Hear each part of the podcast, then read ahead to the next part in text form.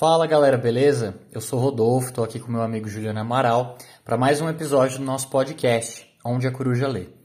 Hoje a gente vai falar de um livro de crítica literária chamado Valise de Cronópio, do escritor argentino Julio Cortázar. Julio Cortázar foi um escritor, tradutor da Unesco e um crítico literário argentino que nasceu na Bélgica, viveu e faleceu em Paris em 1984 e foi formado em letras em 1935 pela Escola Normal de Professores Mariano Acosta.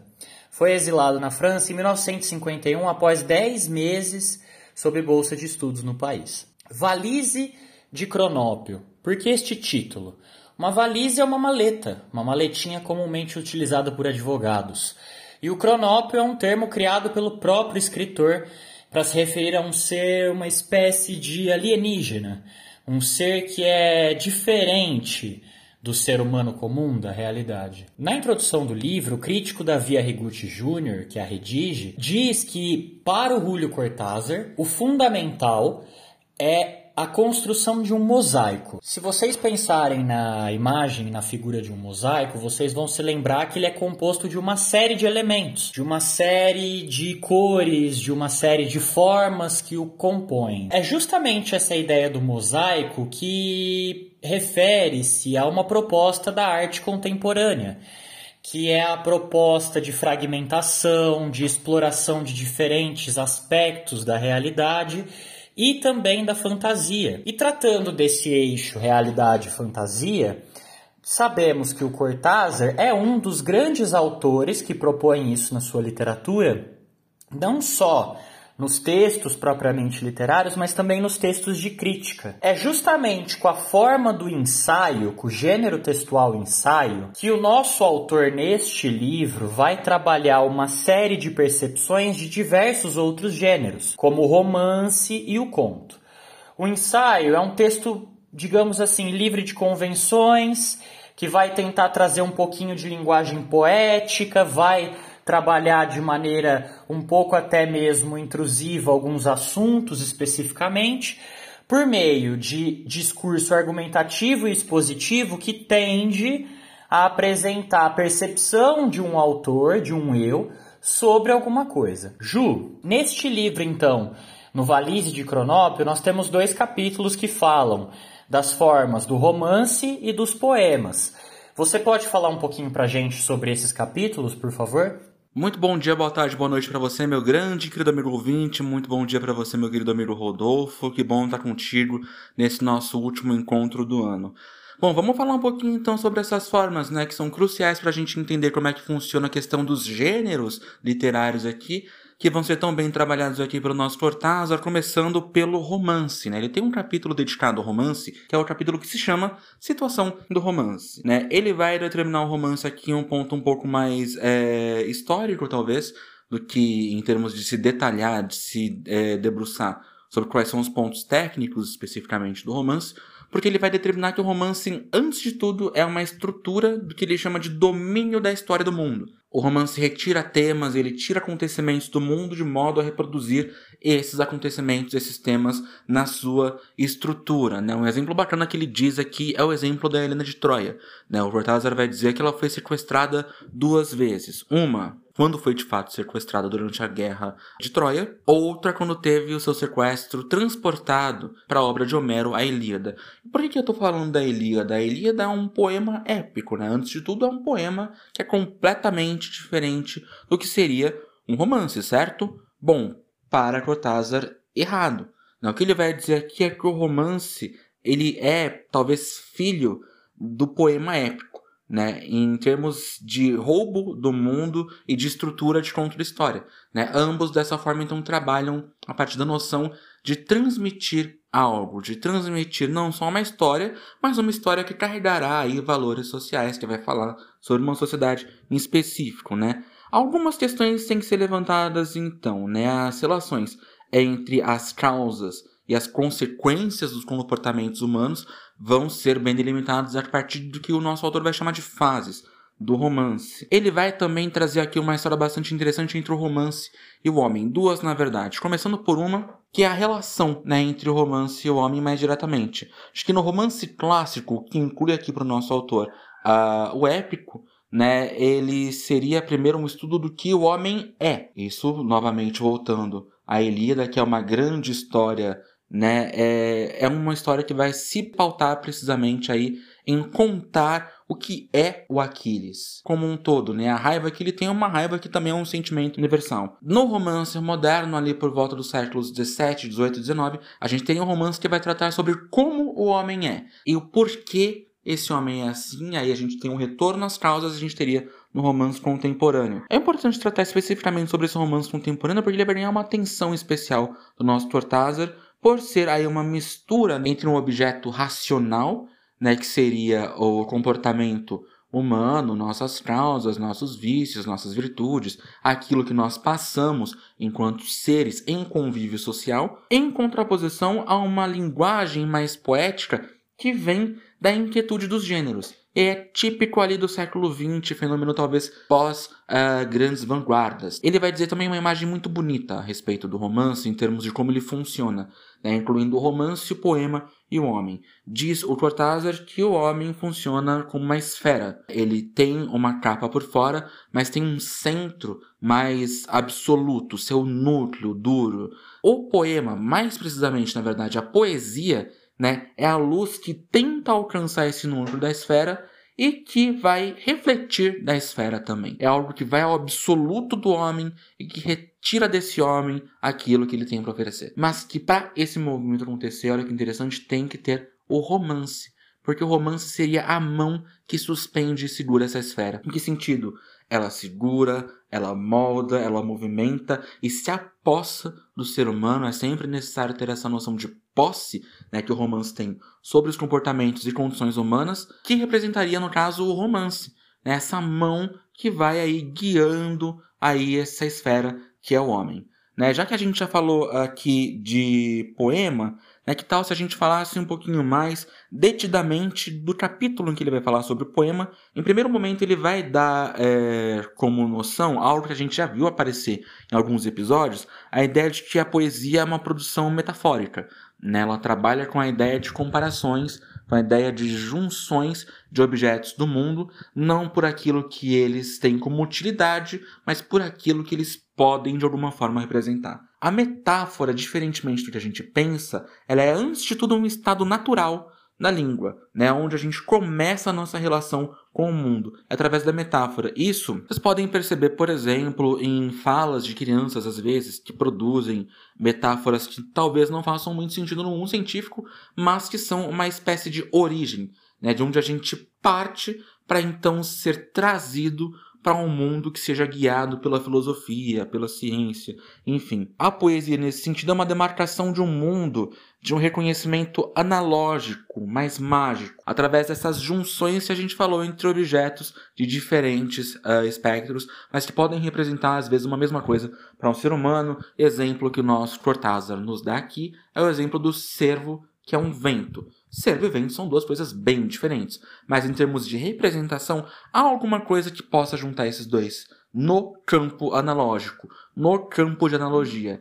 Esse campo vai ser representado aqui pelo Cortázar pelo mago, pela figura do mágico, aquele que compreende, que guia, que representa o mundo através da magia, em contraposição ao filósofo, né, que é um representante constante e direto do pensamento mais científico, mais concreto, segundo o nosso autor, essas duas forças, a força do mago e a força do filósofo, ou seja, a força mais analógica e a força científica, entram em debate aí ao longo uh, da história da humanidade, em uma forma que, obviamente, pelo menos em grande parte das sociedades do mundo contemporâneo, dará vitória por larga margem ao filósofo em contraposição ao mago. Bom, o que, que o poeta tem a ver com isso? Você deve estar pensando, é o que o nosso autor vai dizer. O poeta ele também é um representante do mundo analógico, que em face do mundo científico também é um inimigo, também deveria ter sido exterminado.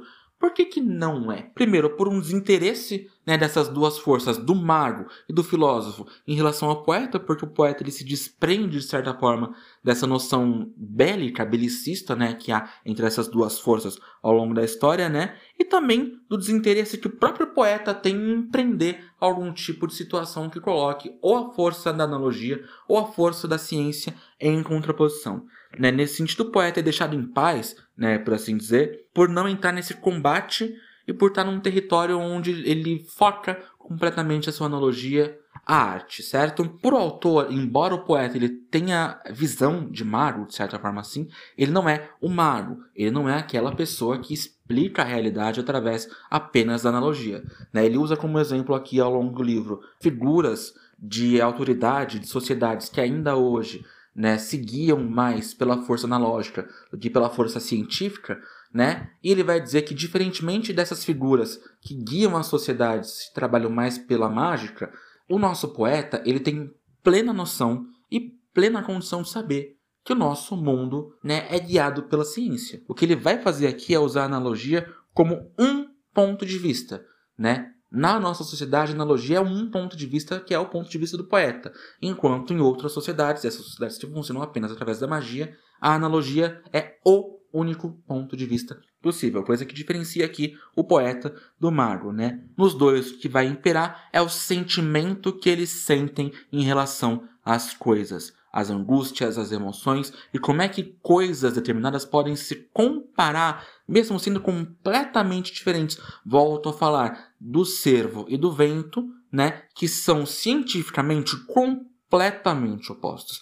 Nesse sentido, o verso, a gente também já falou bastante aqui, né, Rod, sobre a importância do verso como um elemento motor que é dotado dos estímulos que o poeta sente na analogia em contato com a imagem que ele procura apresentar. E aqui a imagem, ela vai ser uma parte muito importante que ele vai ter que dizer, né? Porque a analogia, ou seja, a junção entre coisas totalmente diferentes, é a imagem, que é a representação mental que o poeta visa passar pra gente, funcionam como instrumento para a analogia, né? E como o lugar para a imagem do alheamento, da vontade do poeta de ser outro, de sentir-se outro, de representar outras coisas que não somente o seu corpo de poeta e a sua vida de poeta, certo? Nesse sentido, o poder do poeta é em fazer com que a palavra, como a gente a conhece, deixe de ser apenas o signo de um conceito social e passe a ser o próprio conceito representado na poesia, através dos sons, através das rimas, através da própria imagem e das analogias. Dessa forma, quando um poeta diz gato, ele não está querendo que você se remeta ao gato que você conhece, mas de certa forma, naquele poema, ele está presentificando, vivificando, tornando um objeto vivo dentro da escrita o gato. É bem interessante a gente parar para pensar um pouquinho nisso, né, Rhodes? Porque certamente há um pouco de se falar ainda disso em outros gêneros que a gente vê, né, Rods? Perfeito, Ju, é isso mesmo. Os ensaios 7 e 8 são muito interessantes nesse sentido também por tratarem dos sentimentos. Né? Aqui o autor ele vai trazer muito a ideia das sensações, das experiências e também das relações entre literatura e vida né, que são imprescindíveis, são fundamentais. A literatura é parte da vida e vice-versa. Então veja, no sétimo ensaio, que se chama do sentimento de não estar de todo, quando a gente se depara com esse título, aparentemente parece que né, ele está se sentindo ausente, ele está se sentindo distante, mas não é bem verdade. A ideia de não estar de todo é de estar fragmentado, é de estar dentro daquele mosaico que o Davi Arriguchi Jr. se refere e que nós tratamos anteriormente. Neste ensaio, então, o autor vai tratar de uma duplicidade. Ele vai dizer que se reconhece ao mesmo tempo menino e homem. E olha só, ele vive e escreve desta maneira que ele vai tratar como de uma maneira lateralizada, né? Uma espécie assim de autopercepção de que sabendo-se ao mesmo tempo menino, lúdico, sonhador, brincalhão, bem como homem capaz de reconhecer a realidade, decodificar a realidade, ser mais racional, ele vai de certa forma compreender a sua postura na vida e a postura também do cronópio, do alienígena, dos escritores, dos criminosos, ou seja, daqueles que assumem às vezes né, digamos assim, uma margem da sociedade ou que exploram as fronteiras da sociedade por algum motivo. Ele cita alguns versos de Edgar Allan Poe para fazer referência a essa espécie de isolamento. Ele vai dizer os seguintes versos, né? Os outros viam e eu não podia acompanhar as paixões da primavera comum. Tudo que eu amei, eu amei sozinho. Esse reconhecimento do indivíduo diante a complexidade do mundo, né? A ideia de que a literatura, portanto, deve complexificar essa relação também, é o que vai conduzir o nosso autor a trabalhar os seus textos e por extensão textos da literatura contemporânea, né, numa ideia de que quando a fantasia penetra esses textos, né, quando a fantasia dialoga com a parcela de realidade que preenche esses textos, que é trazida pelo autor a esses textos, ele vai dizer que é como se fosse uma interrupção da hipnose. E aí o leitor contemporâneo, ele passa a ser mais exigido, ele precisa ativamente trabalhar o texto literário. E aí olha só que interessante, né? Ele vai dizer que muitos, às vezes, é, dos seus clientes, ele vai chamar os leitores dele de clientes, né? Olha que interessante.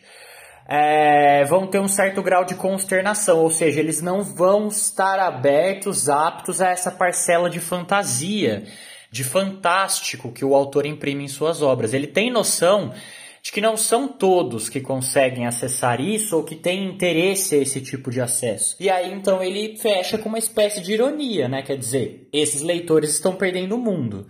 Isso se torna mais evidente na leitura do ensaio seguinte, o ensaio 8, que é o sentimento do fantástico. E ele começa contando um caso prosaico do cotidiano, em que o seu gato, Theodore W. Adorno, é, fez uma coisa típica de gato. Ele parou e começou a olhar para o nada, como se houvesse algo ali. É justamente esse momento em que o gato olha para o nada, detecta uma presença de um fantasma ou algo do tipo, que ele vai comparar com o sentimento do fantástico que habita tanto nele, quanto na literatura dele, quanto em diversas pessoas. E ele faz uma autocrítica, ele diz: o fantástico não é tão inato em mim. Veja, é até paradoxal, um escritor do realismo fantástico está falando isso, né? Mas o que, que ele está dizendo? Ele está mostrando a dificuldade, às vezes, de imprimir para o leitor o que é esse fantástico? Criar esse universo para o leitor. Porque somos individuais, por vezes, e não percebemos essa fantasia da mesma maneira, né? Então veja, ele vai dizer que o sentimento do fantástico é como do gato que olha para um suposto fantasma num canto, né? E é justamente esse sentimento que é, desmascara ou mistifica a vida, que torna a vida mais interessante. Né? Ele conta de um caos da infância dele em que ele gostava muito do trem a vapor e de repente ele viu um trem elétrico chegando na estação e ele se colocou a chorar copiosamente. Só conseguiram fazer ele parar de chorar com um quilo de sorvete de limão. Então veja, uma criança, né, gente? E aí ele vai falar que é justamente nessa fórmula que reside a alquimia do processo literário. As memórias e os sentimentos, eles são um impulso criativo. É justamente a partir desse impulso criativo e seu choque diante do mundo né, que saberemos é, o que de fato é mundo. Será que são as aparências? Será que é o que está por trás das aparências? E assim vai. O fantástico, portanto, ele desvela essa crosta da aparência, né? Ele traz essa crosta para debate. E é justamente quando a gente cria esses debates entre o que o mundo é e o que o mundo pode ou poderia ser, é que nós de fato estamos acessando o valor, a riqueza do fantástico, essa questão de que a literatura pode por vezes sobrevoar a realidade, trazer algo que nunca aconteceria na vida real, mas que justamente por isso que ela é poderosa. Porque ela confronta a vida real, né? Se isso se tornasse natural pra gente, nós não ficaríamos tão surpresos quando o seu gatinho Teodoro tá olhando para um fantasma, né? Saberíamos que trata-se do sobrelevo do fantástico, né? É tão curioso, o autor diz que não é só humano, cronópio, animal, né? Ele tem a ver com a vida, com a existência em si. Então, é muito interessante isso, né, amigo?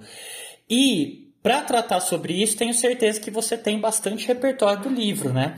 Sobretudo em relação ao gênero conto e outras discussões que o autor faz nesse sentido, não é, Ju? Então, Rhodes, é importante a gente lembrar que o conto em especial assume uma força muito importante, sobretudo na produção é, do nosso Cortázar, em especial a produção literária ficcional.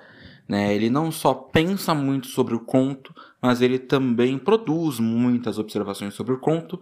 Algumas delas estão expostas no capítulo Alguns Aspectos do Conto, né, que originalmente foi uma palestra realizada nos anos 60 em Cuba. Né, ele especifica justamente aqui a especificidade do conto fantástico para termos de falar da literatura dele, da produção literária dele, que tem aí no conto fantástico uma parte extremamente importante.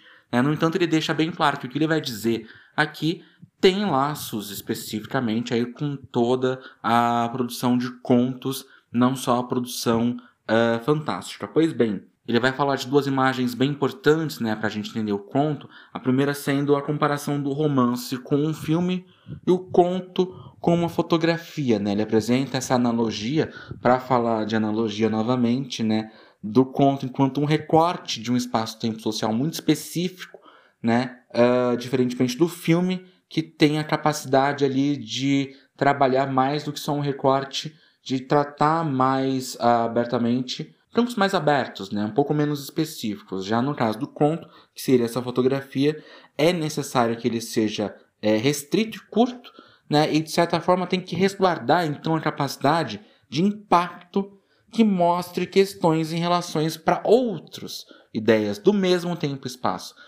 É mais ou menos assim. Quando a gente lê um conto de Machado de Assis, por exemplo, a gente sabe que ele é um recorte de um espaço muito específico da sociedade carioca uh, burguesa do século XIX, certo? Mas a gente tem que levar em consideração que mesmo aquele recorte, por vezes, indica traços de outras realidades. Indica a crueldade da escravidão, indica uh, questões referentes à falta de voz da mulher no período, indica a realidade do agregado ou do trabalhador livre do período, né? E por aí vai. Perceba, essa fotografia ela indica um momento, mas esse momento tem capacidade para partir para algo mais amplo, né? mais aberto. E aí a gente vai ter a segunda imagem da qual o nosso Hortazio nos fala, que muitos de vocês já devem saber, já devem lembrar a famosa analogia do boxe na analogia do boxe, como é que funciona? Nosso autor mostra que o romance, por ser mais longo, né, por ser aí mais uh, detalhado, ter mais tempo de trabalho, ter mais espaço, poder falar sobre a realidade de forma menos corrida, né? Ele tem a capacidade de vitória por pontos, né? Percorridos todos os rounds,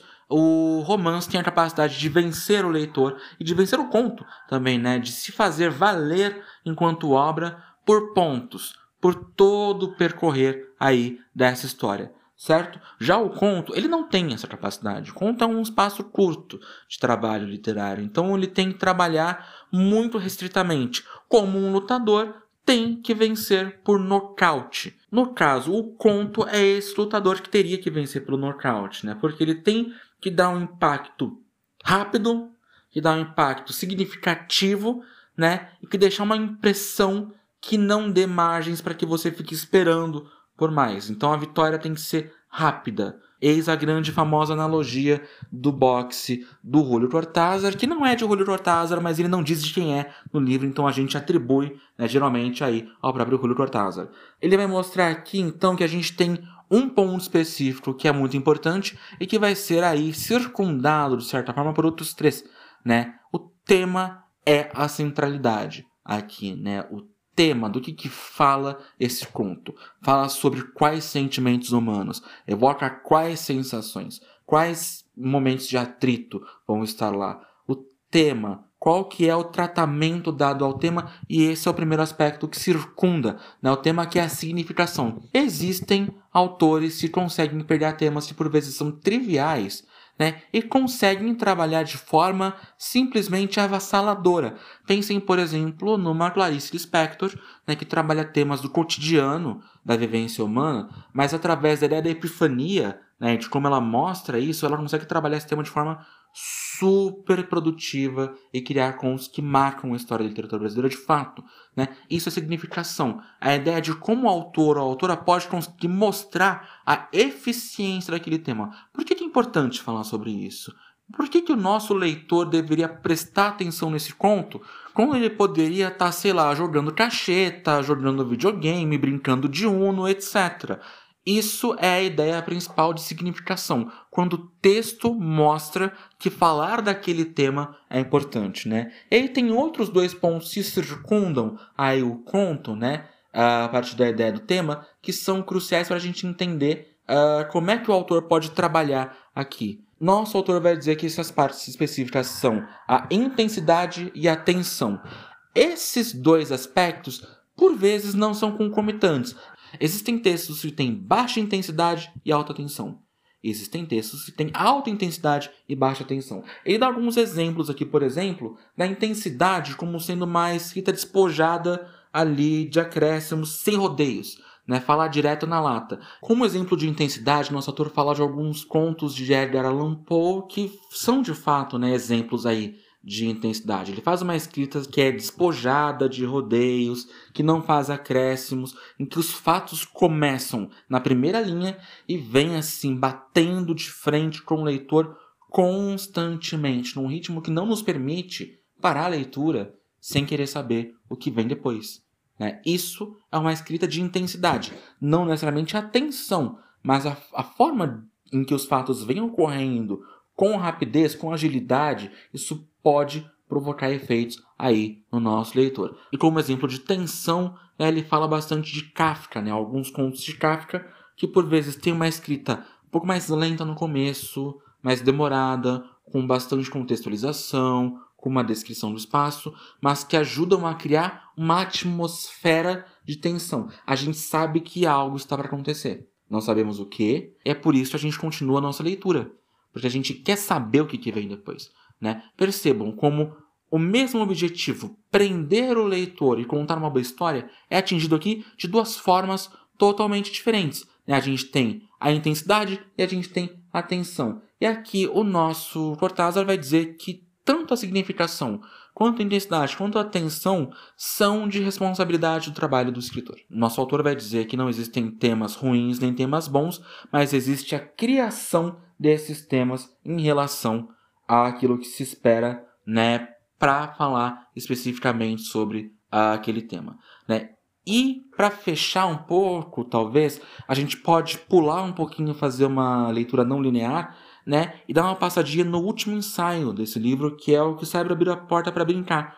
Porque ele vai falar justamente sobre uma fraqueza, um ponto fraco, uma espécie de calcanhar de Aquiles das literaturas é, latino-americanas em relação a um tema em específico, que é o erotismo. Bom, é necessário dizer que a escrita desse ensaio ela é bastante complexa. Né? Ela vem numa espécie de caderno de anotações barra fluxo de pensamento que, a priori, não faz sentido numa leitura linear, mas ela é constituída ali de uma série de anotações sobre o mesmo aspecto, né? A falta de capacidade de algumas literaturas no mundo em tratar sobre erotismo e sobre sexo dentro da literatura, dentro da escrita. Né? Ele vai ressaltar aqui, com exceção da poesia, né, do poema, que ganha um espaço meio que privilegiado para falar sobre esses temas, há poucos exemplos de boas literaturas. Atenção aqui no que eu estou falando.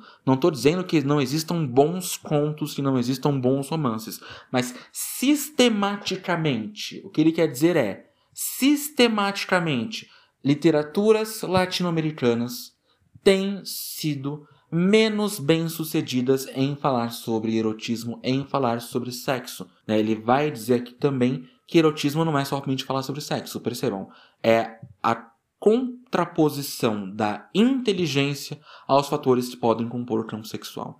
Né? É importante quando ele fala isso, porque ele vai reconhecer que existem algumas sociedades latinas, para fugir do estereótipo, obviamente ele faz esse trabalho, né, que tem uma proximidade um pouco mais realista né, em relação a falar de sexo, tem uma propensão a tratar sobre esse tema. Mas mesmo essas sociedades não têm produzido bons contos, bons romances, boa literatura nesses assuntos. Né? Então percebam, ele mostra que todos os temas são possíveis e ainda assim mostra que as literaturas, por vezes, sistematicamente tem tido problemas para tratar sobre esses temas, sobre todos eles especificamente, de forma mais bem sucedida. E, em especial, mesmo sendo o capítulo mais complicado de leitura desse livro, né, é, para mim ele é o mais especial no caso, né, Rods? Porque, perceba, a gente tem um autor que faleceu já, ano que vem completam-se 40 anos né, do falecimento de Julio Cortázar.